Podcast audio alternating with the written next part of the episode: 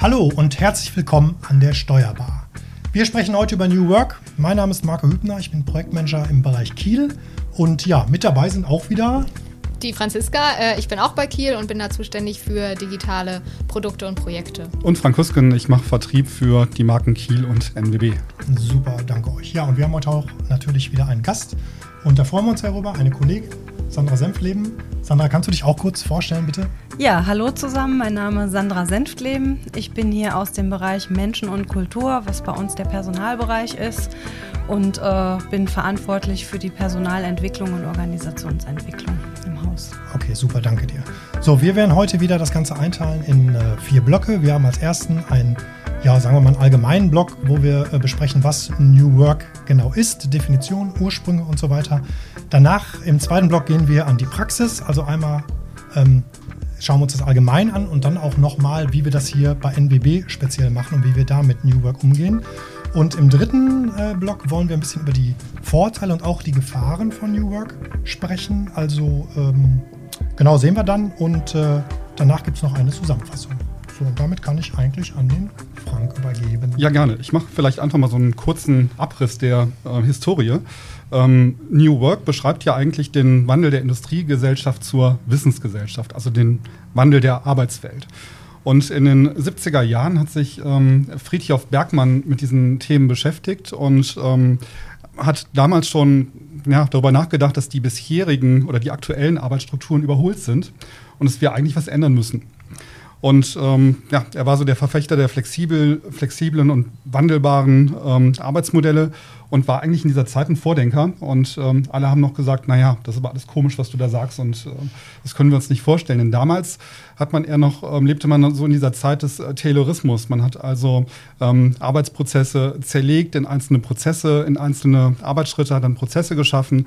Diese Prozesse waren relativ starr und irgendwann merkte man aber, dass diese starren Prozesse nicht mehr so funktionierten, weil eben die ähm, Arbeitswelt sich veränderte.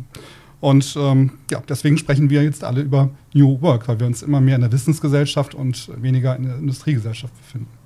Ähm, Sandra, kannst du über die Philosophie von Friedhof Bergmann noch mal etwas sagen und vielleicht mhm. etwas näher darauf eingehen? Mhm, ja, gerne.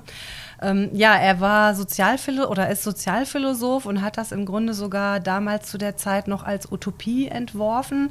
Also im Grunde äh, eine fiktive andere Gesellschaftsordnung, die er sich da vorgestellt hat. Und äh, er hat das als Gegenentwurf zum Kapitalismus äh, damals entworfen und deswegen waren die wichtigsten Werte ihm dabei ähm, die Selbstständigkeit, die Freiheit und ähm, die Teilhabe an der Gemeinschaft. Also und darüber dieses selbstbestimmte Handeln zu äh, fördern und zu fordern und zu unterstützen und den Rahmen dafür zu geben. Das sind eigentlich die treibendsten Werte, die mhm. da ganz äh, grundlegend sind. Mhm, okay. Und durch die, durch die, du hast es ja gerade schon gesagt, durch die ähm, Veränderung eigentlich von der Industriegesellschaft in die Wissensgesellschaft, was wir ja gerade hier im Ruhrgebiet auch sehr konkret in diesem Jahr erleben und äh, beendet haben mit der Schließung der letzten Zeche, ähm, hat sich, hat sich die Relevanz eigentlich dieses Themas ähm, jetzt so geändert, glaube ich. Weil es heißt New Work, aber so neu, haben wir ja gerade gehört, ist es eigentlich gar nicht. Es ist in den 70er Jahren schon vorgedacht worden. Aber die Relevanz, die ist jetzt eigentlich in unserer Zeit angekommen, weil wir merken mit den aktuellen Dynamiken in den Märkten, ähm, mit der Schnelligkeit und Schnelllebigkeit und auch Komplexität, kommen wir mit dieser arbeitsteiligen Art und Weise nicht mehr weiter. Und deswegen hat, glaube ich, das Thema jetzt so an Relevanz gewonnen. Ist das in, das ist, ähm, glaube ich, nicht in allen Unternehmen so, dass sie das schon erkannt haben? Ich glaube, viele hängen da noch so und denken, irgend, irgendwas stimmt mit unseren Prozessen nicht mehr. Also irgendwie funktioniert es nicht mehr. Ja. Wissen aber auch nicht, wie sie es ändern sollen.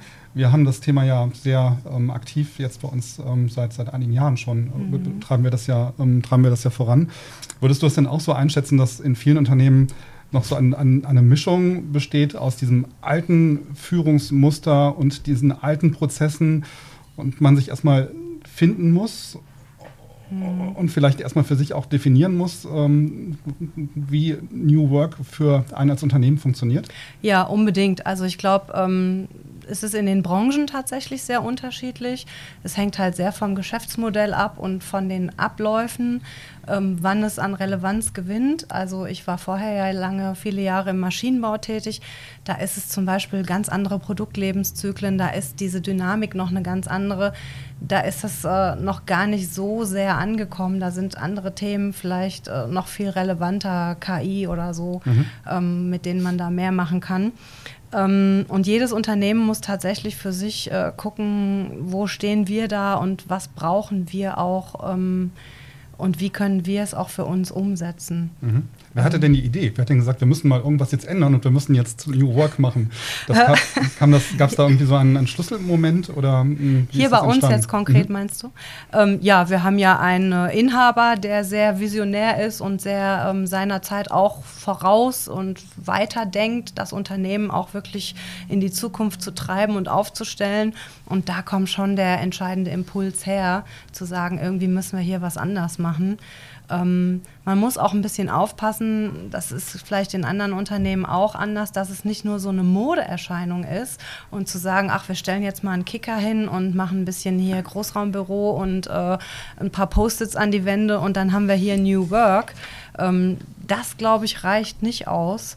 Ähm, sondern man muss wirklich gucken, wo stehen wir als Organisation und wo, wo können wir es einsetzen und wie und auch welche Methoden. Es gibt ja auch verschiedenste ja. Arten. Ja, genau, das wäre jetzt meine Frage gewesen zur Definition vielleicht nochmal, weil genau der besagte Kicker, der wird ja ganz oft auch als schlechtes Beispiel genannt. Das ist der Feel, Good, Manager, ne? Ja, genau, genau der Feel Good. Wir stellen einen Kicker dahin und ja. dann irgendwie ähm, fühlt sich jeder happy, so ist es ja eigentlich nicht. Ne? Deswegen nochmal zur Definition vielleicht. Was heißt das genau für ein Unternehmen, New Work anzuwenden? Kann man da was sagen? Oder gibt es da Paradebeispiele? Das wird wahrscheinlich bei jedem Unternehmen ein bisschen individuell sein, aber ja. kann man das definieren? Ja, eine Definition. Also es geht darum, im Grunde ähm, muss ich einen Rahmen gestalten, ähm, in dem ich also viel äh, Kreativität und äh, Innovation zulassen kann oder nutzen kann und ähm, Menschen zusammenbringen, ähm, ihre verschiedenen Kompetenzen einzubringen, weil ich glaube, das Entscheidende ist, dass es heute so ist, dass wir ähm, die Probleme der heutigen Zeit oder auch Produktentwicklungen, das kann keiner mehr alleine lösen. Dafür ist es zu komplex und zu viel geworden und man braucht verschiedene Kompetenzen und verschiedene Fähigkeiten und Fertigkeiten zusammen und das kann nicht eine Person in sich vereinen.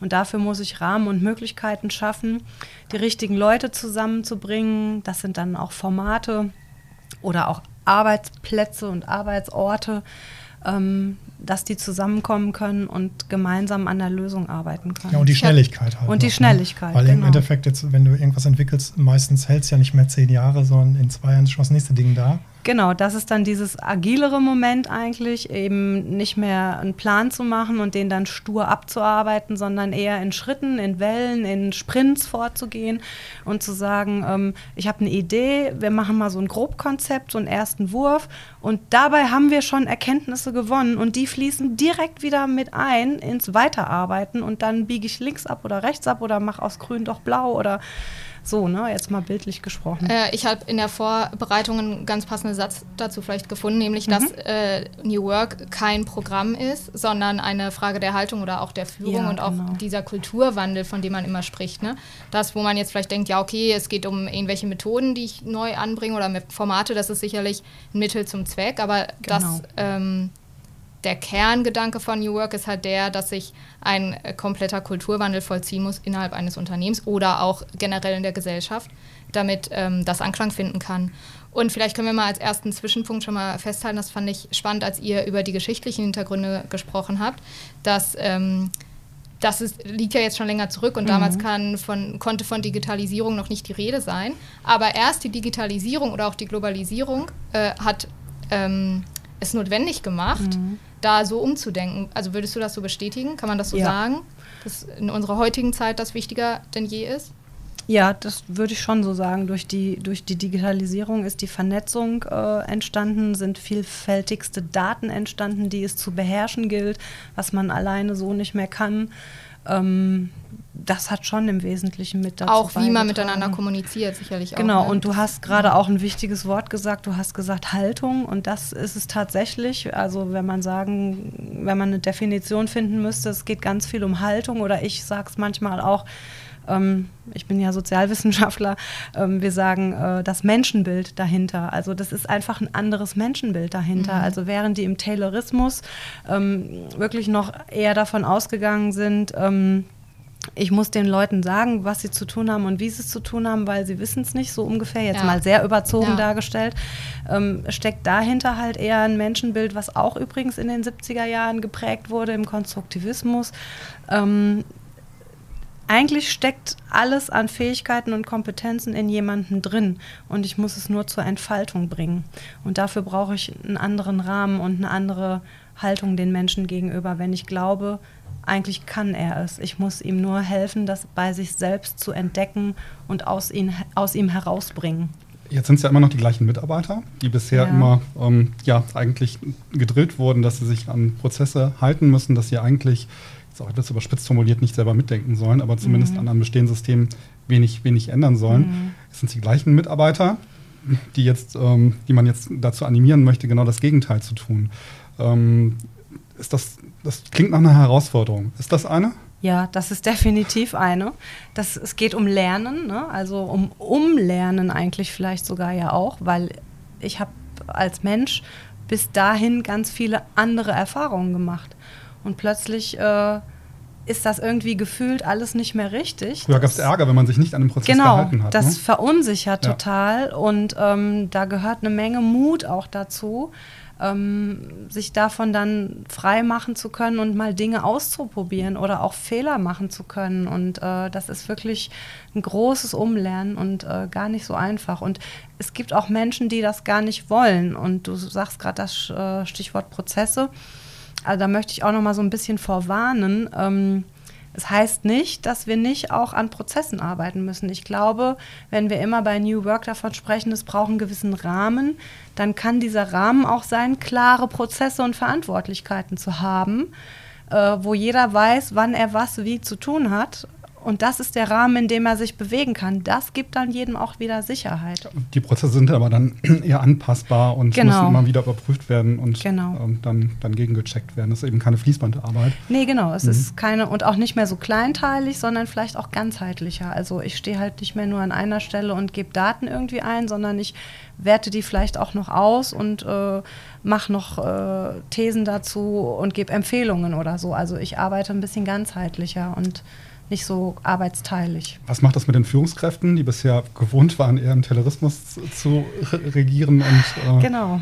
zu arbeiten? Ja, auch die müssen natürlich gehörig umlernen. Ähm, die müssen ihre Rolle und ihr Selbstverständnis als Führungskraft komplett überdenken, ähm, während sie vorher klar Vorgaben gemacht haben, wann, wie, was zu machen ist müssen die jetzt viel mehr eigentlich an die Seite des Mitarbeiters treten und mit so tun, als wären sie auf gleich auf Augenhöhe mit oder nee, sie müssen nicht so tun, sondern sie müssen die Haltung haben, dass sie auf Augenhöhe mit ihm gemeinsam überlegen, wie könnten wir denn an dieses Problem gehen und den Mitarbeiter eigentlich über Fragen dahin bringen, dass der selber zur Erkenntnis kommt. Mhm.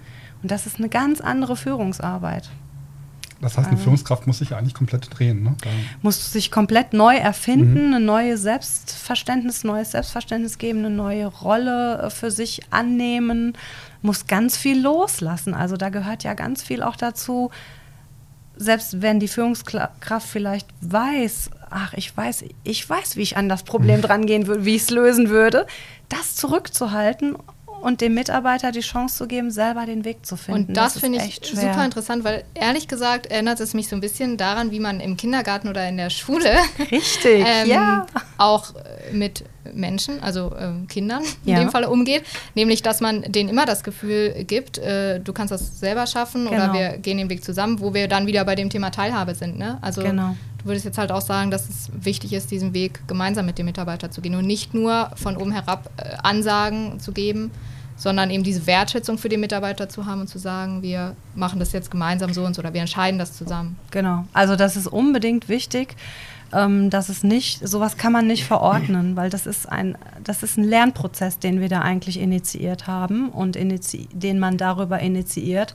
Und ähm, Lernen funktioniert über Erfahrungen, über eigene Erfahrungen, die ich mache. Das fängt im Kindesalter an. Kinder gucken sich bei anderen Kindern, bei Gleichaltrigen oder größeren Sachen ab und versuchen das nachzuahmen mhm. und merken dann, die, so lernen die auch laufen und alles. Ne? Die ja. probieren, die probieren, fallen fünfmal und beim sechsten Mal auf einmal stehen so und können es. Ähm, und das schaffen die aus sich heraus, durch ja. Abgucken, durch Rollenvorbilder, ähm, durch Erfahrungen, die sie sammeln. Und das gilt es zu initiieren, so einen Lernprozess. Und dafür brauchen Menschen Zeit und Begleitung. Und das ist die neue Rolle der Führung. Mhm. Sandra, du bist eben auf diese drei Grundpfeiler eingegangen: Selbstständigkeit, Freiheit und ähm, Teilhabe an der Gemeinschaft. Was bedeutet das denn konkret ähm, für jeden Einzelnen von uns? Ähm, ja, also da steckt wieder ganz viel diese ähm, Grundhaltung drin, ähm, dass im Grunde jeder, also vom Menschenbild her, jeder in der Lage ist, für sich selbst Entscheidungen zu treffen.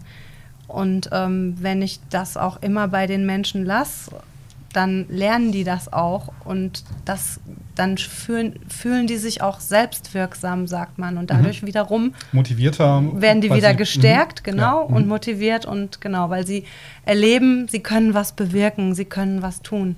Sie sind selbst Herr ihrer selbst und ähm, ja, sie können einfach wirken. Und jeder Mensch will im Grunde eigentlich wirken. Und äh, genau, und Teilhaben im Grunde auch, da steckt auch so ein bisschen Zugehör, also Teilhabe an der Gemeinschaft, da steckt auch ein zutiefst menschliches Bedürfnis dahinter, ähm, nämlich die Zugehörigkeit. Jeder will auch irgendwie dazugehören zu einer Gruppe, zu einem Team, zu einem zu einer Firma, zu, einem, zu einer Familie.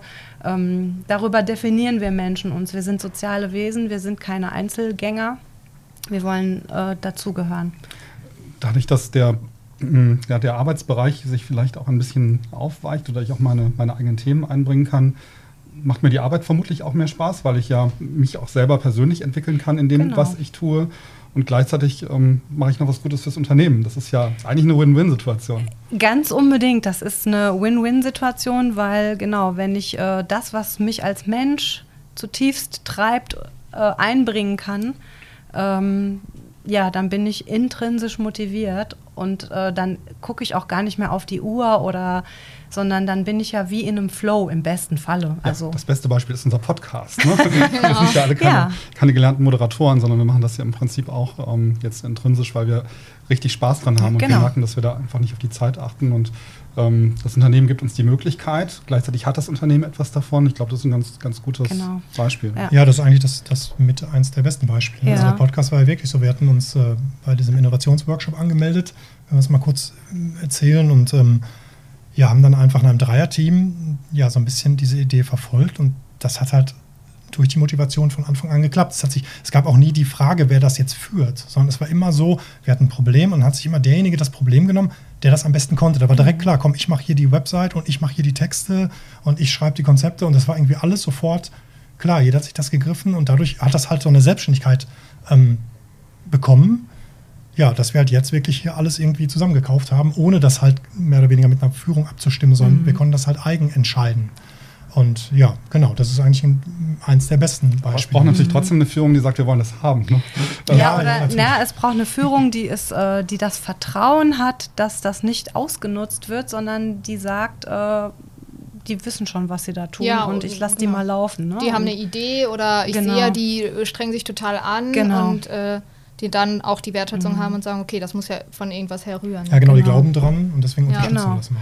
Ja. Und, äh, und was man auch an dem Beispiel äh, schön sagt, du hast gerade, schön sieht, du hast gerade so gesagt, ähm, jeder hat dann das eingebracht, was er kann. Das heißt, es zeigt auch wieder, die Menschen wissen eigentlich von sich selbst auch wirklich ganz gut, was sie können und was sie nicht können. Und wenn man die auch einfach mal lässt, dann findet sich das. Und das ist mhm. auch so ein bisschen das, was so mit dahinter steht in den Grundannahmen. Ähm, man geht davon aus, dass sich das selbst organisiert. Also so wie jeder am besten kann, kann er sich einbringen.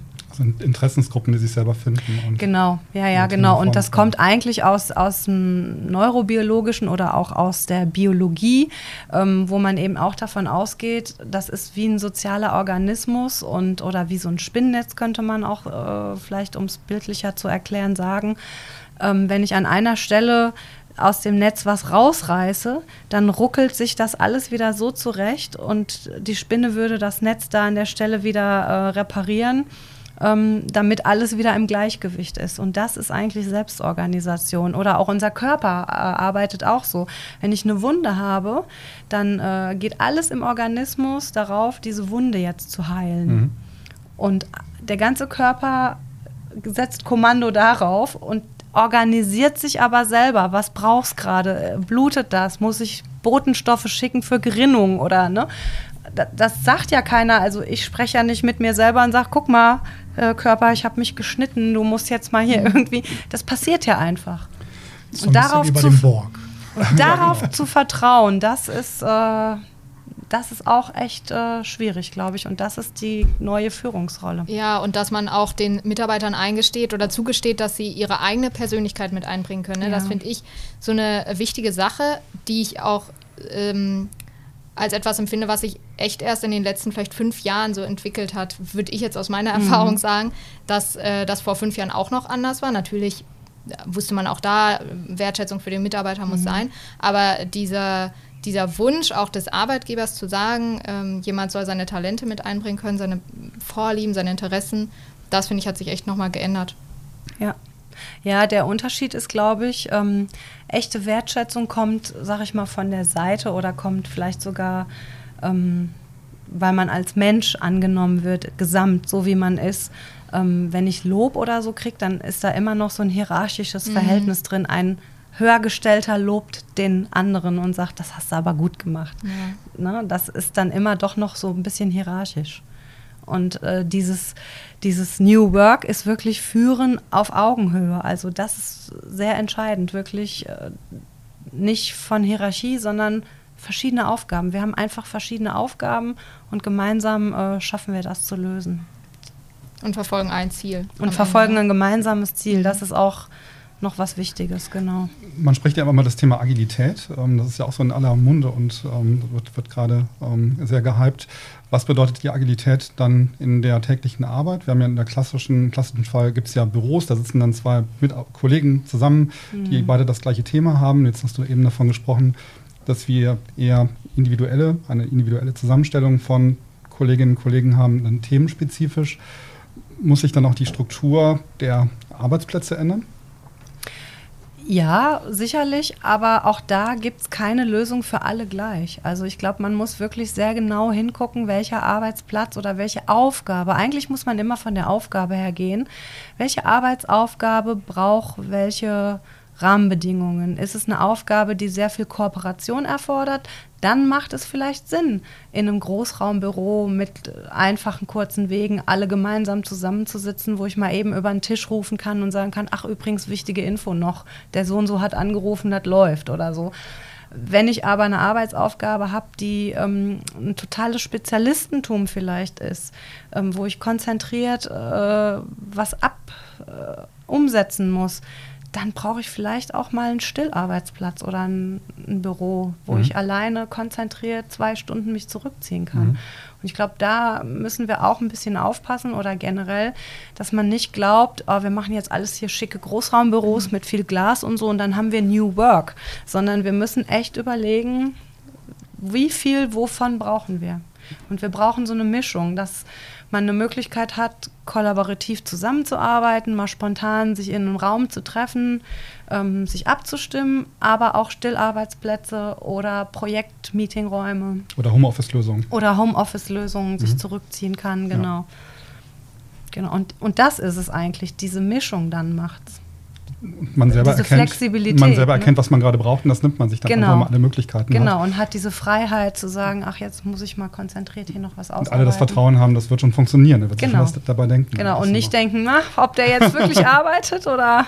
was macht der da zwei Stunden. Genau. Ja, genau. Mhm. Da sind wir wieder bei dem Vertrauensthema, ja. Ist auch sehr wichtig. Vielleicht, ähm, oder wollte jemand anderes noch direkt ähm, da was nee. zu sagen? Sonst äh, würde mich jetzt mal interessieren, wie du das hier bei NWB umsetzt oder wie, wie du es geschafft hast, dass ähm, solche Strukturen eben hier auch aufgebrochen werden. Ja, vielleicht mhm. kannst du mhm. dazu mal was sagen. Also das habe ich nicht alleine geschafft. Ja. so viel schon mal ganz wichtig. Ähm, und nichtsdestotrotz glaube ich, dass es auch eine Figur braucht, die da so ein bisschen personifiziert für steht, möglicherweise. Das hilft, weil das eine identitätsstiftende äh, Sache dann auch ist. Ähm, aber was wir hier gemacht haben, kann ich mal sagen, wir haben ähm, angefangen, ähm, den Strategieprozess ja nochmal zu nutzen. Und ähm, warum? Weil wir gesagt haben, ganz wichtig ist, wenn ich so einen Veränderungslernprozess anstoße, die Leute müssen wissen, wofür und warum. Und das Ziel muss klar sein. Und deswegen haben wir ja da, und den haben wir ja dann auch schon anders gestaltet, diesen Strategieprozess gesagt, ähm, wir machen den sehr partizipativ und auch gar nicht äh, klassisch hierarchisch alle Abteilungsleiter zusammen, sondern ähm, wir beteiligen Unterne äh, Mitarbeiter aus dem ganzen Unternehmen aus verschiedensten Ebenen in diesem Prozess und haben ein Kernteam gebildet und haben ähm, darüber dann über eine ganze Workshop-Reihe, acht Workshops waren es im Ende, über ein halbes Jahr verteilt, intensiv an einer Mission und einem Zukunftsbild für NWB gearbeitet, was wir dann auch über Feedback immer wieder ins Haus gespiegelt haben. Ich glaube, das war schon so der erste Schritt in diese Richtung New ja. Work. Also ich kann auch nicht ohne Inhalt nur theoretisch sowas machen, sondern ich muss es einfach tun und auch vorleben. Und so haben wir ja dann im Weiteren angefangen, diverse Sachen umzusetzen. Wir haben Kommunikationsformate dazu anders entwickelt. Der Personalbereich hat sich anders aufgestellt, weil wir gesagt haben, wir müssen im Grunde das ja mit ins Haus tragen und unterstützen. Ähm, ja, kleinste, kleinste Sachen nutzen wir, ähm, um dem Ganzen immer wieder einen Rahmen zu geben und die Orientierung zu geben. Ja, ähm, weil du gerade sagtest, äh, es ist wichtig, so eine ähm, Person zu haben, mit der man sich identifizieren kann. Zum einen das, aber auch überhaupt für das Thema jemanden im Haus zu wissen, der ein Ansprechpartner sein kann, mhm. finde ich zum Beispiel sehr wertvoll, ähm, dass man weiß, okay, äh, zu der Person kann ich jetzt gehen, wenn mir so ein Thema da irgendwie unter den Nägeln brennt. Mhm, genau, ja, das, das ist das eine, weil da sind ja viele Brüche, die auch stattfinden, wo man verunsichert ist. Braucht man auch mal eine Vertrauensperson, wo man sich vielleicht mal aussprechen kann aber es braucht auch vielleicht im positiven Sinne jemand, an dem man sich reiben kann. Also das finden ja nicht alle nur toll. Mm, ja. ähm, von daher muss man das auch aushalten können, sage ich mal, ähm, dass es auch Kritik hagelt oder ähm, dass auch manche sagen so, ach die wieder, was, ne, mhm. was die da gesagt hat, das ist ja fast eine Frechheit oder sowas. Mhm. Also auch das äh, kommt ja vor, weil das eben nicht alle nur toll finden. Es macht ja auch Angst. Es, es bringt ja auch Unsicherheit. Und trotzdem ist es wichtig, wenn ein Unternehmen sich entscheidet, so einen Weg zu gehen, dass sie kontinuierlich da dranbleiben, immer wieder mh, mm, zu signalisieren, wir gehen die nächsten Schritte, das und das haben wir jetzt draus gelernt und jetzt machen wir den nächsten Schritt und auch Ergebnisse zu kommunizieren, ähm, immer mehr Leute mit einzubeziehen und ähm, sehr transparent da vorzugehen. An welchem Punkt sind wir denn jetzt gerade, wenn du so diesen ganzen Weg der, der Anführung siehst ähm, ja. und diesen Zeitstrahl, in welchem wo ja, also ich würde schon noch sagen, wir sind so im ersten Drittel immer noch, weil mhm. ähm, was wir jetzt merken, viele Bereiche haben zum Beispiel angefangen, das Thema aufzugreifen und sich auch anzupassen äh, und zu verändern und Bereichsentwicklungen zu machen. Mm, was aber vielleicht noch ein bisschen fehlt, ist, noch eine koordiniertere Abstimmung mhm. ähm, und Verzahnung dieser Bereichsentwicklungen oder auch der Ziele. Also jeder bricht jetzt Ziele für seinen Bereich runter und sagt, was heißt denn das eigentlich für uns und macht da was draus. Aber auch da ist die Verzahnung, glaube ich, noch nicht äh, ganz optimal. Das fände ich zum Beispiel noch ein wichtiger nächster Schritt, dass wir hier noch viel stärker ähm, die Ziele gemeinsam abstimmen und auch noch eine stärkere Transparenz schaffen weil das wiederum für die Mitarbeiter Orientierung schafft. Ähm, woran kann ich mich denn jetzt ausrichten? Wann ist das denn erfolgreich, meine Arbeit? Also was gilt dann jetzt plötzlich auf einmal als gut oder nicht mehr gut? Früher hieß es, ich darf keine Fehler machen, jetzt sagen die alle andauernd, Du musst ach, Fehler machen. Du kannst auch Fehler lernen. machen, du sollst daraus lernen. Ne? Aber ähm, ist das wirklich auch immer so? Und Ja. mache ich dann auch die Erfahrung, das ist ja auch entscheidend, wenn ich dann mal einen Fehler gemacht habe, dass das dann wirklich auch nicht Ja. so schlimm war, sondern oder kommt dann doch wieder jemand und sagt, was, ihr habt einen Fehler gemacht, wie kann das denn passieren? Dann mache ich ja genau wieder eine andere Erfahrung. Also von daher ist das auch ein bisschen wie so ein Tanz, vielleicht manchmal. Man geht so zwei Schritte vor und einen wieder zurück. Das passiert. So passiert halt Lernen. Gilt für die Führungskräfte vermutlich auch, ne? Weil man Unbedingt, da ja. nochmal in sein altes Verhaltensmuster irgendwie zurückfällt und dann denkt, oh, eigentlich war es falsch, weil wir sind Genau, ganz ja, ja, genau. unterwegs. Klar, wir sind ja alle nur Menschen und wir haben ja alle bis zu einem gewissen Lebensalter jetzt ähm, äh, diese andere Erfahrung ge gemacht. Und aus diesen Mustern auszubrechen, ist nicht so einfach. Das Mhm. sind jahrelang geprägte ähm, Verhaltensmuster, auch Grundannahmen, die dahinter stecken, von denen ich mich erstmal verabschieden muss. Und das ist sehr individuell und das muss jeder für sich auch ein bisschen tun. Und, ähm, Aber das kann und möchte auch, ne? Genau, aber genau, da muss jeder für sich auch eine Entscheidung treffen, genau, ob er das möchte. Genau. Aber vielleicht, wenn wir da, kann ich ja mal ein bisschen aus dem Nähkästchen auch plaudern. Also, wenn ich jetzt überlege, ich war ja auch in einem der Projektteams aktiv oder bin jetzt immer noch in einem Projektteam. Und ähm, was wir uns ja immer, oder was wir auch dann, äh, wir haben ja interne Umfragen gemacht und äh, Interviews geführt hier im Haus. Und was halt äh, oft genannt wurde, waren halt interne Grenzen. Und ähm, da haben wir es ja schon versucht. Also man merkte halt, äh, dass, äh, dass teilweise die Prozesse der Geschwindigkeit des Markts nicht hinterherkommen. Mhm. Also wenn du halt wenn du halt interne Grenzen hast zwischen einzelnen Abteilungen, das ist teilweise so schwierig, ähm, irgendwie einen Termin zu kriegen, Leute anzusprechen. Gerade wenn du dann noch irgendwie Leute siehst und so, das ist halt, also ich bin da auch ein Verfechter, habe ich auch versucht, irgendwie ähm, möglichst ähm, einzubringen des, des allgemeinen Dus, weil ich immer denke, das schafft einfach innerhalb der ganzen Firma eine Nähe und nicht nur innerhalb der einzelnen Abteilungen. Und deswegen haben wir uns halt auch sehr darauf konzentriert, irgendwie die Firma näher zusammenrücken zu lassen und nicht nur die Abteilung. Also da kam halt auch ganz oft äh, irgendwie ähm, ähm, Antworten in den Interviews Büro. Bei uns ist alles super. Also in der Abteilung. Hier, die anderen sind doof. Aber na, und das haben wir halt versucht, so ein bisschen aufzudrücken. Und ich glaube, dass zum Beispiel so ein allgemeines Du, das wird ja auch oft, das ist wie so der Kicker, ne? das wird auch oft genannt als, als, als plakatives Beispiel.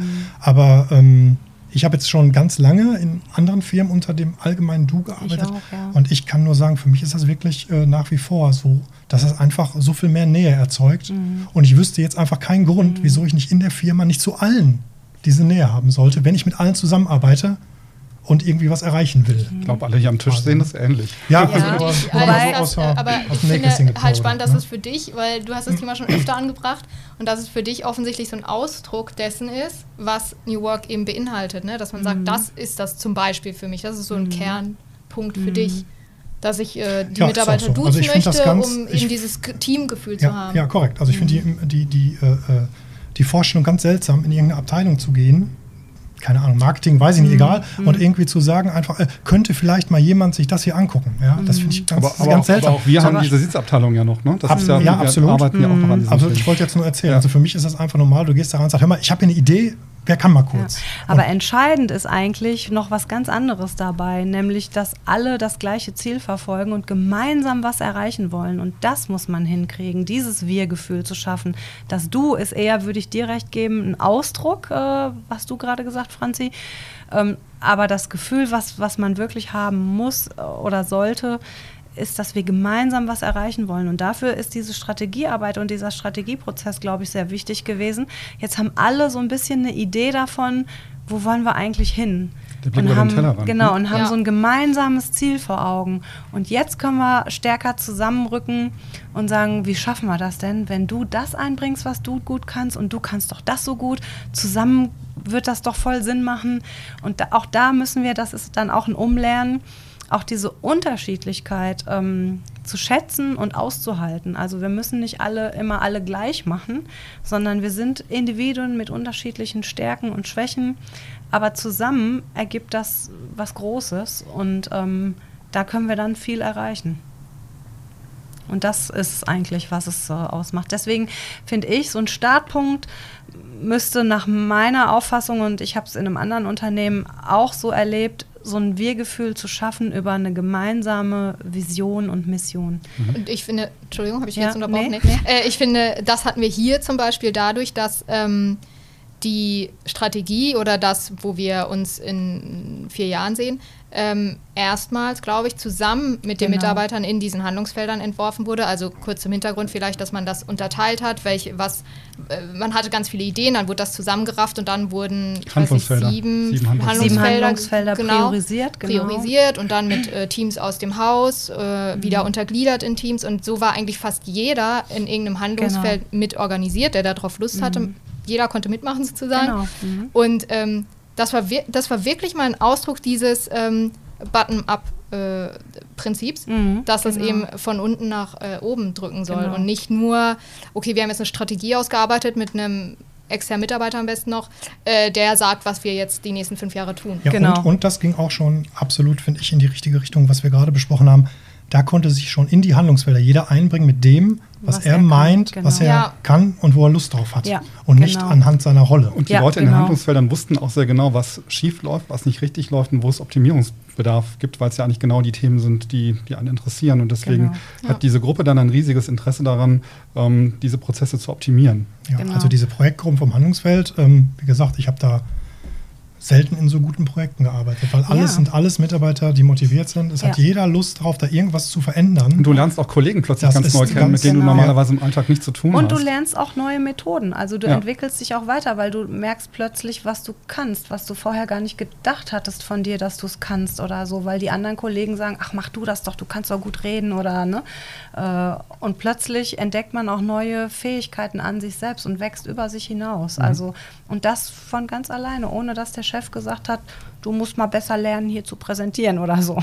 Sondern wenn er gefordert ist in der Aufgabe, an der er auch Spaß hat und die dem großen Gesamten dient, äh, wachsen Menschen über sich hinaus. Also das, und das sind wir, du hast es vorhin so schön gesagt, vom Kindergarten, ne, wie die Kinder lernen. Wenn man Kinder beobachtet, die lernen so.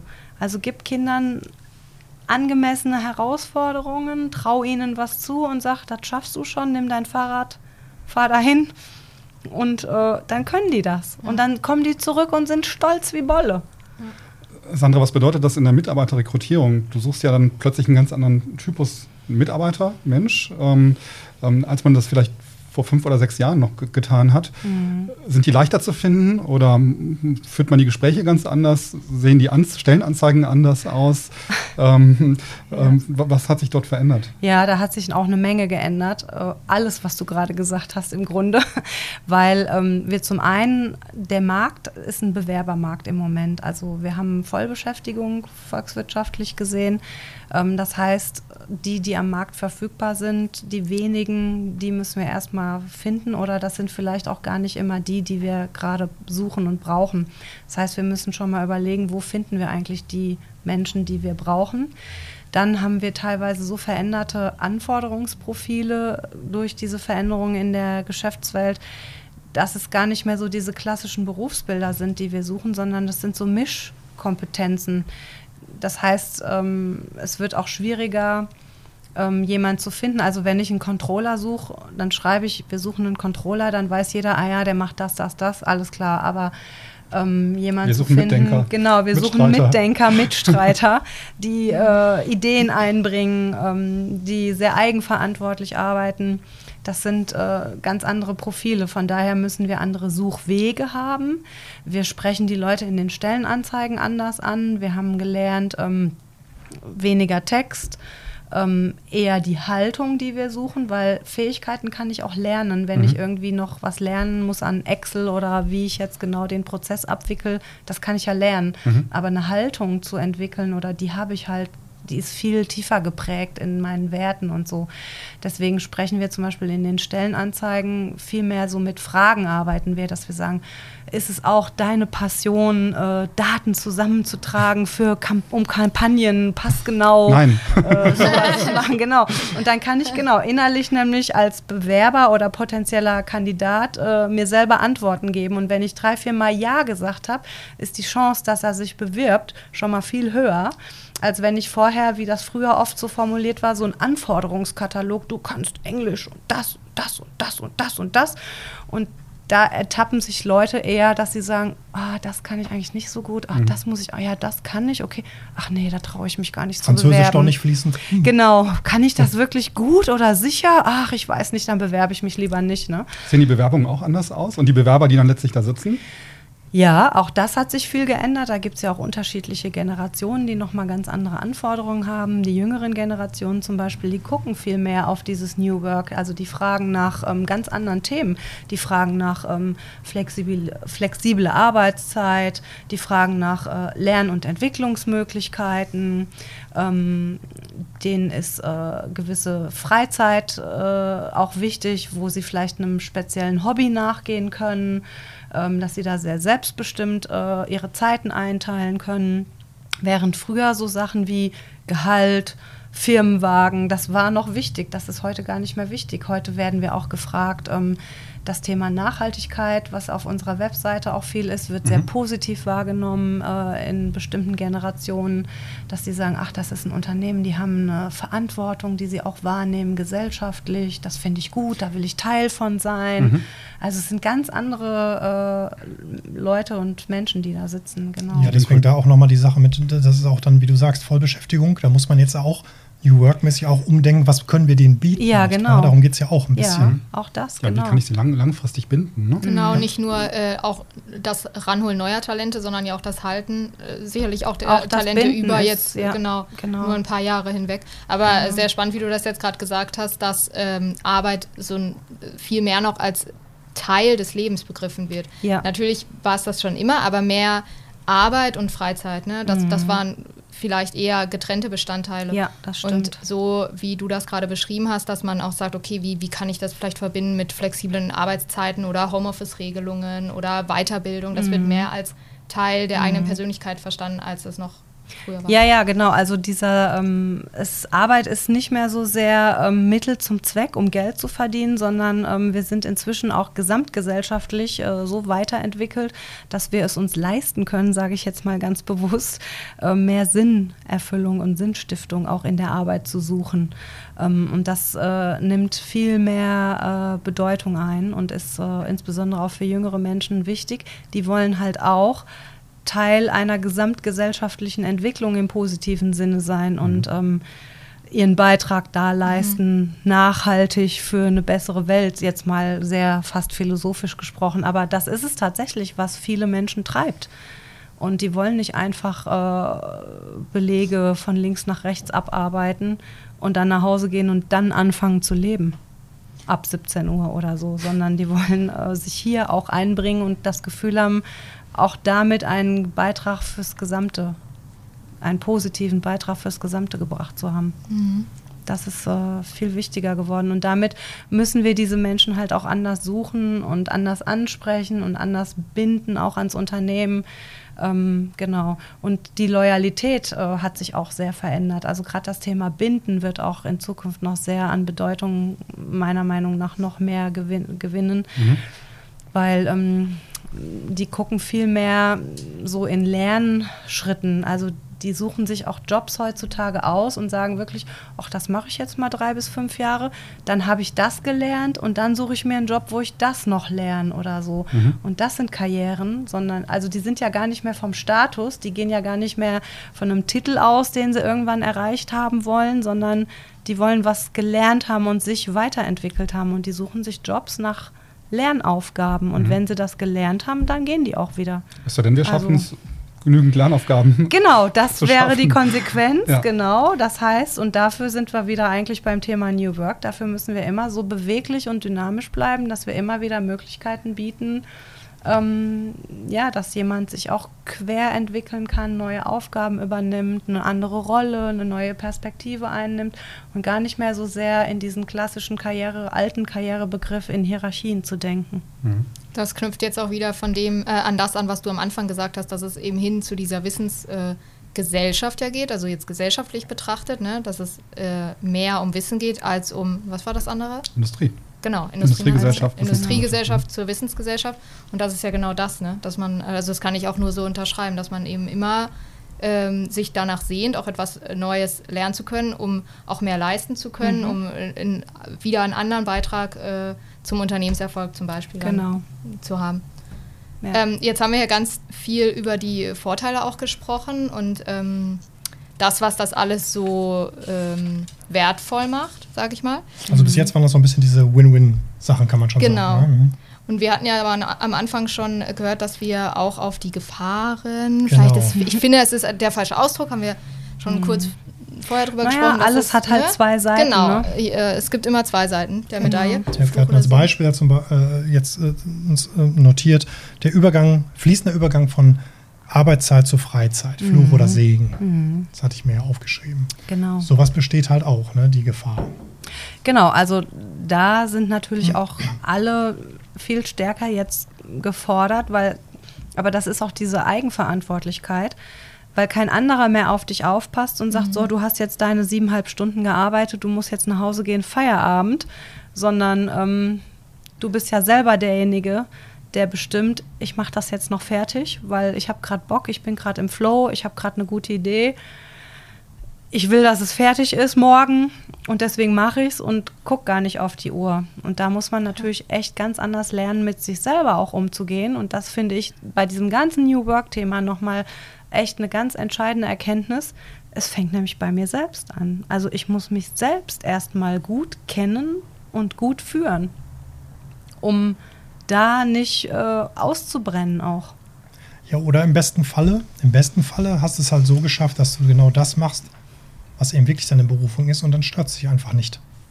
Also wenn du genau. zu Hause im ja. genau. in irgendeiner Zeitung einen Artikel über Podcast ja. liest, dann sage ich ja jetzt auch nicht, okay, den lese ich jetzt nicht, genau. weil es gerade 19 Uhr ist. Genau, ja. das also ganz genau. Äh, ja, genau. Das, das ist die eine Sache. Ähm, wie du das jetzt sagst, das ich, sehe ich genauso, ne, dass man sagt, okay, das äh, ist jetzt mein Interesse, damit beschäftige ich mich auch in der Freizeit. Das ist, finde ich, aber nochmal etwas anderes als jetzt ähm, das, was ich für den Arbeitgeber direkt leiste. Und da sehe ich schon zum Teil auch eine Gefahr, mhm. dass man ähm, Spaß dran hat, das ist, finde ich gut, absolut, aber dass man eben ausbrennt, wie du es gesagt hast, mhm. das kann ja mhm. wirklich passieren. Auch Menschen, die Burnout haben, würden ja nicht mhm. sagen, nicht alle sagen, oh, mein, mein Job ähm, gefällt mir eigentlich gar nicht, äh, sondern das sind ja wahrscheinlich eher Leute, die schon Spaß äh, an ihrem Job haben oder da einen Sinn drin mhm. sehen und so stark überarbeitet sind irgendwann, dass sie nicht mehr können. Mhm, genau, und das sind zum Beispiel Leute, ist jetzt ein, ein äh, möglicher Ursache, die einen sehr hohen eigenen Anspruch an sich selbst zum Beispiel haben. Und da sind wir wieder beim Thema Selbstführung. Also ich muss schon echt auch gut in der Lage sein, mich selber managen zu können, mich selber wahrnehmen zu können, wann brauche ich eine Pause, ähm, ja, wann muss ich mal wieder einen neuen, klaren Gedanken fassen. Ähm, das ist schon auch eine Gefahrenseite, ja. Begleiten wir die Kollegen irgendwie, die sagen, sind Bedarf und äh, merken, dass das irgendwie für sie noch nicht, dass sie noch nicht so das Patentrezept für, für sich gefunden haben. Gibt es da Methoden, die wir ihnen an die Hand geben? Ja, also ich würde sagen, dass Coach, also ein Angebot ist Coaching, individuelles wirklich begleiten, ähm, was wir hier verstärkt seit äh, anderthalb Jahren äh, machen. Ähm, und ich glaube, da müssen wir auch noch viel mehr andere Angebote machen. Und was ich echt großartig fände, da gibt es jetzt ein paar konkrete Ideen zu, wenn wir nochmal stärker ähm, diesen Teamgedanken auch dafür nutzen, mhm. dass ich auch unter Kollegen ähm, die die Methode gefunden genau. haben, das dann weitergeben. Genau, dass Kollegen auch Kollegen sich mhm. untereinander unterstützen, sich helfen ja. oder auch sich gegenseitig Feedback geben und sagen, hör mal, ich nehme wahr, geht's dir gut? Mhm. Du, du, wirkst abgespannt oder ähm, äh, kann ich dir irgendwas äh, helfen oder ne? Also das ist ja echte Teamarbeit. Und äh, wenn wir da hinkämen, und da gibt es auch Formate zu, kollegiale Beratung ist zum Beispiel sowas, ähm, so ein ganz klares Format, ähm, eine bestimmte Methode, ähm, wo eben Kollegen untereinander sich helfen, konkrete Fälle zu beleuchten von verschiedenen Perspektiven und zu einer Lösung zu kommen. Eine weitere Gefahr wäre ja auch noch, dass man eventuell Leute verlieren könnte. Ne, die da, also wir haben uns ja auch mhm. diverse äh, in, im Rahmen dieser Projekte diverse äh, Firmen angeguckt, externe mhm. irgendwie, ähm, die mhm. sehr innovativ oder eben nach New Work Methode arbeiten. Und da war es eigentlich bei allen so, dass die gesagt haben, okay, wir haben einen gewissen Teil verloren. Auch der mhm. Führungskräfte. Ja. Ja, das ja. weiß ich nicht genau, aber halt ja, äh, doch, das, Teil also verloren, die einfach gesagt haben, okay, wir kommen mit diesem Stil nicht klar. Genau. Ne? Ja, und das ist natürlich schon klar, das ist auch eine Gefahr, wenn wir gewisse Wissensträger zum Beispiel da verlieren, ähm, Know-how-Träger, strategische Schlüsselpersonen oder so. Ähm, damit muss man auch gucken, umzugehen. Deswegen ist Wissenstransfer auch wichtig und ähm, diese ganzen äh, Wissensinseln abzuschaffen, viel Transparenz zu schaffen. Ähm, aber das äh, ist natürlich eine Gefahr und äh, ich kenne es auch so, habe es auch so erlebt, weil es einfach Menschen gibt, für die ist das halt nicht das Richtige. Also die wollen halt lieber morgens wissen, was sie heute tun und wollen das abarbeiten und um halb fünf sagen, so jetzt habe ich das für heute auch erledigt und gehe nach Hause und fertig. Und die brauchen das äh, einfach für ihr, für ihr Selbstgefühl. Ja ja, liegt noch ein spannender Weg vor uns. Ne? Wir sind ja gerade mittendrin und gerade am Anfang. Ich nehme es eigentlich wahr, dass es wirklich Spaß macht. Ich bin ja durch meine Tätigkeit im Vertrieb ähm, ohnehin immer schon recht, recht, selbstständig und eigenständig mm, in, mhm, in, den, genau. in, den, Entscheidungen. Und ähm, von daher ist das für mich, ich denke schön, dass es auch bei uns jetzt mal ankommt. Also, ich nehme das eigentlich in meiner täglichen Arbeit schon eine ganze Weile ähm, so wahr. Ähm, da liegt halt noch, ein, noch einiges an Weg, äh, vor, uns. Weg vor uns. Ähm. Aber es ist natürlich extrem spannend und ich glaube, es ist wichtig, die Entscheidung getroffen zu haben, das Thema anzugehen und mhm. ähm, äh, nicht, nicht die Augen zuzumachen und zu hoffen, dass irgendwie alles gut geht. Ne? Mhm. Mhm. Nee, genau. Und ich glaube, man muss es auch bewusst äh, wirklich steuern. Und äh, trotzdem ist es ein Prozess und kein Projekt. Mhm. Also auch da muss man im Laufen lernen, sage ich immer. Ähm, und muss wieder spüren, wo steht die Organisation, was ist gerade Thema geworden, wo müssen wir vielleicht darauf reagieren und dann da nachsteuern oder ein Angebot machen. Ähm, genau. Das, das äh, ja, das sehe ich auch so. Ich finde ähm, das auch sehr spannend. Ich habe es vorhin schon mal kurz an, ähm, angerissen ähm, in unserem Gespräch ähm, dass eben hier auch äh, einige Formate oder äh, Plattformen jetzt äh, gegeben sind, wo mhm. man äh, sich einbringen kann. Mhm. Ähm, zum Beispiel das NWB Café. Vielleicht kannst du einmal mhm. ganz kurz sagen, was das ähm, genau ist. Ja, ist ein neues Kommunikationsformat, ähm, wo wir gedacht haben, wir den Rahmen und die Möglichkeiten geben, dass Themen, die die Mitarbeiterschaft eigentlich bewegen, äh, reingespült werden können ähm, eben so ein Bottom-up und nicht von oben wird ein Thema vorgegeben, sondern da kann man sich melden und sagen, ich hätte da mal ein Thema und würde mich würde mal interessieren, wie andere das hier eigentlich im Hause sehen. Und ich diskutiere das jetzt mal eine Dreiviertelstunde. Ja, und das ist jetzt so ein Beispiel von vielen, so mhm. nehme ich das wahr. Und ähm, mir gefällt halt vor allem, dass man äh, hier schon spürt, dass man an ähm, dem Prozess teilhaben kann, also auch tatsächlich. Und wenn man das möchte und sich einbringen möchte, dann werden einem hier eben auch Möglichkeiten gegeben, das zu tun. Und mhm. das, der Podcast ist jetzt zum Beispiel auch so ein Beispiel, ne? mhm. ne? haben wir vorhin auch schon drüber geredet. Äh, und da gibt es noch einige andere. Ja, genau. Du hast gerade noch, Frank, äh, ein Stichwort gegeben, würde ich gerne auch noch mal was zu sagen. Du hast gesagt, du bist es ja gewohnt, äh, äh, ein bisschen anders zu arbeiten in deiner Tätigkeit als äh, Vertriebs-, äh, also als Key-Accounter. Du bist sehr viel unterwegs im Homeoffice und triffst auch Entscheidungen, hast mhm. du gesagt. Und das ist zum Beispiel auch was, was in diesem Rahmen New Work nochmal wirklich eine wichtige Frage ist, die es gilt ähm, zu regeln und zu organisieren wo und wie werden eigentlich Entscheidungen getroffen. Ähm, das war ja früher auch klassisch die Führungskraft, mhm. zu der alles hochgespült wurde. Dann hat die sich äh, einen Überblick verschafft und eine Entscheidung getroffen, vielleicht noch mal jemanden dazu gefragt oder so. Ähm, aber das ist zum Beispiel auch was, was in diesem New Work-Gedanken ähm, ganz anders ist, weil der Grundwert ist ja selbstbestimmt sein. Das heißt, Entscheidungen werden auch eher da getroffen, wo die Leute sitzen, die das tagtäglich tun. Und ähm, dadurch werden wir auch schneller. Also das hat auch wieder einen Vorteil nicht nur für die Menschen, die sich damit sehr viel wirksamer fühlen, ähm, sondern auch fürs Unternehmen, weil wir dadurch auch schneller werden in der Entscheidung. Ich hole mir halt die Entscheidungsgrundlagen. Ne? Wenn ja, ich etwas genau. nicht, nicht, genau weiß, was fehlt mir jetzt noch, dann frage ich halt auch Kollegen und gehe in den Austausch, bis ich dann irgendwann weiß, was, genau. was die richtige Entscheidung ist und genau. was Worst Case im schlimmsten Fall fürs Unternehmen passiert. Genau, und du schätzt halt entscheide, ob es ja. dann richtig ist oder nicht. Ne? Genau. Und da sagst du noch was, was dafür auch eine wichtige Voraussetzung ist, wo wir, glaube ich, hier auch noch stärker dran weiterarbeiten müssen, schon ganz gut sind. Äh, dafür brauchst du auch die Möglichkeit, du holst dir die Informationen. Das heißt, es ist auch eine Hohlschuld, aber ich muss auch die Möglichkeit haben, an alle relevanten Informationen dran zu kommen. Also eine Transparenz ist dafür auch ganz wichtig, mhm. dass ich Entscheidungen treffen kann. Ich muss wissen, wann ist es denn erfolgreich, an welchen Zielen wird es denn gemessen? Ähm, was äh, sind die Zahlen oder die Umsätze oder ne, das sind alles so Sachen, die dann auch verfügbar sein müssen. Ja, also Transparenz ist auch ein ganz wichtiges Thema, um dann Entscheidungen treffen zu können. Jawohl. Sind wir durch? Gibt es noch Fragen? Ich weiß nicht, hat Sandra noch Fragen oder eine Frage, die wir übersehen haben? Ja, ja, wir haben im Grunde, wir haben Kommunikation angesprochen, die da wichtig ist. Teamentwicklung oder Team, wirklich der Teamgedanke, das finde ich wichtig. Die Begleitung durch Führungskraft oder auch äh, andere Formate, Entscheidungswege, Orte und Räume schaffen, auch in der Zeit. Räume schaffen. Ich habe hier noch einen Begriff auf meinem Zettel. Ich weiß gar nicht, ob du da was zu sagen kannst. Holokratie. Da bin ich irgendwie äh, mal ja. drüber gestolpert.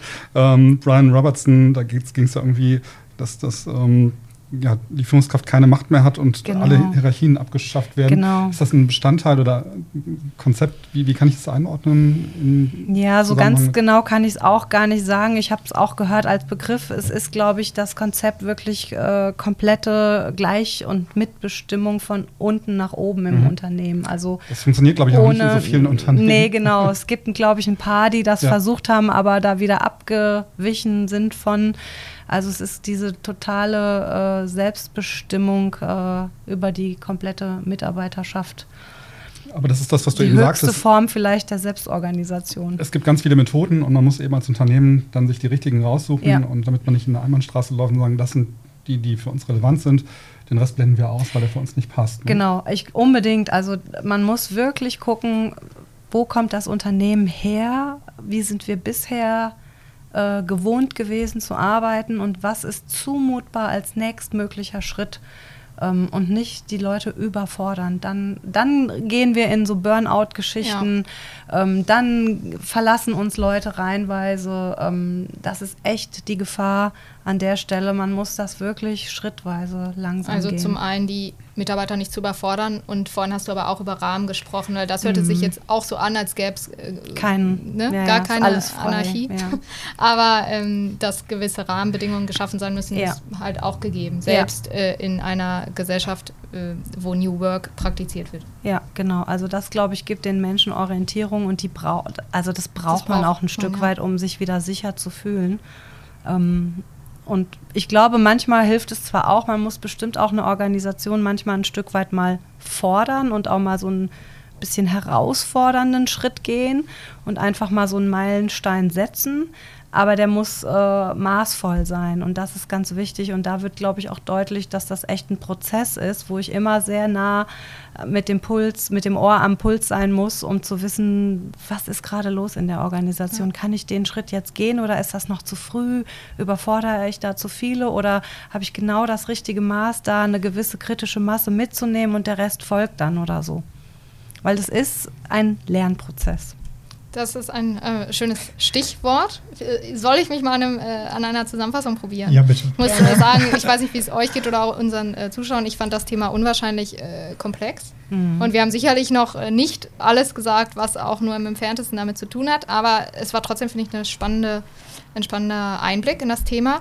Also wir haben zuerst ähm, über Ursprünge gesprochen, woher das kommt, haben über Bergmann gesprochen, über die Definition also den geschichtlichen Hintergrund ähm, und aber auch diesen sozialphilosophischen Ansatz, was mhm. ich vorher zum Beispiel nicht ähm, wusste, dass das ja eigentlich etwa viel mehr ist als jetzt nur die Arbeitswelt betreffend. Mhm.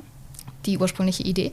Dann haben wir ähm, lange Zeit über Praxis gesprochen. Zum einen allgemein, ähm, dass ein neues Führungsverständnis ähm, erstehen muss äh, dass es eine Frage der Haltung ist, ein Prozess, nicht ein Projekt. Das mhm. habe ich mir jetzt auch nochmal mitgenommen von dir, ähm, dass der Mit Mitarbeiter im Mittelpunkt steht mh, und dass es eben um Teilhabe an diesem Prozess geht und auch darum, dass der Mitarbeiter seine Persönlichkeit einbringt, sich selbst einbringen kann und dadurch eben auch Spaß an seiner Arbeit hat. Ja, weil er die Erfahrung macht, dass er selbst wirksam werden kann. Ja, genau. Ist, genau.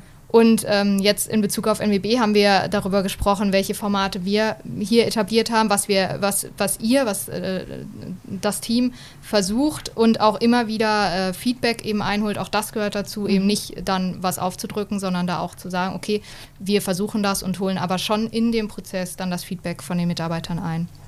Ja, Vorteile haben wir ganz viele gefunden.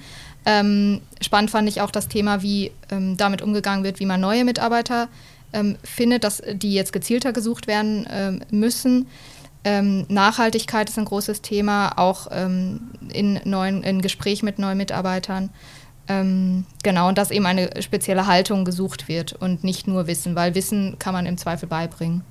Mhm. Und am Ende noch ging es kurz um die Gefahren, ähm, dass aber auch das ein Teil der Selbstverantwortung ist und der Selbstführung eines jeden Mitarbeiters, dass er sich nicht selbst überfordert. Mhm. Ja, ja, dann, liebe Sandra, vielen Dank für den Besuch. Danke für die Einladung. Glaube ich, eine wirklich äh, sehr tolle Folge. Also unser sehr interessant. Podcast, unser längster, aber ja, wir haben auch locker, locker überzogen. Ein ergiebiges Thema. Ja. Genau. Und äh, ja, für euch da draußen gilt wie immer, wenn es euch gefallen hat, wir freuen uns über Kommentare oder auch ein paar Sternchen natürlich. Danke euch fürs Zuhören und bis zum nächsten Mal dann. Vielen Dank. Tschüss. Tschüss. Tschüss.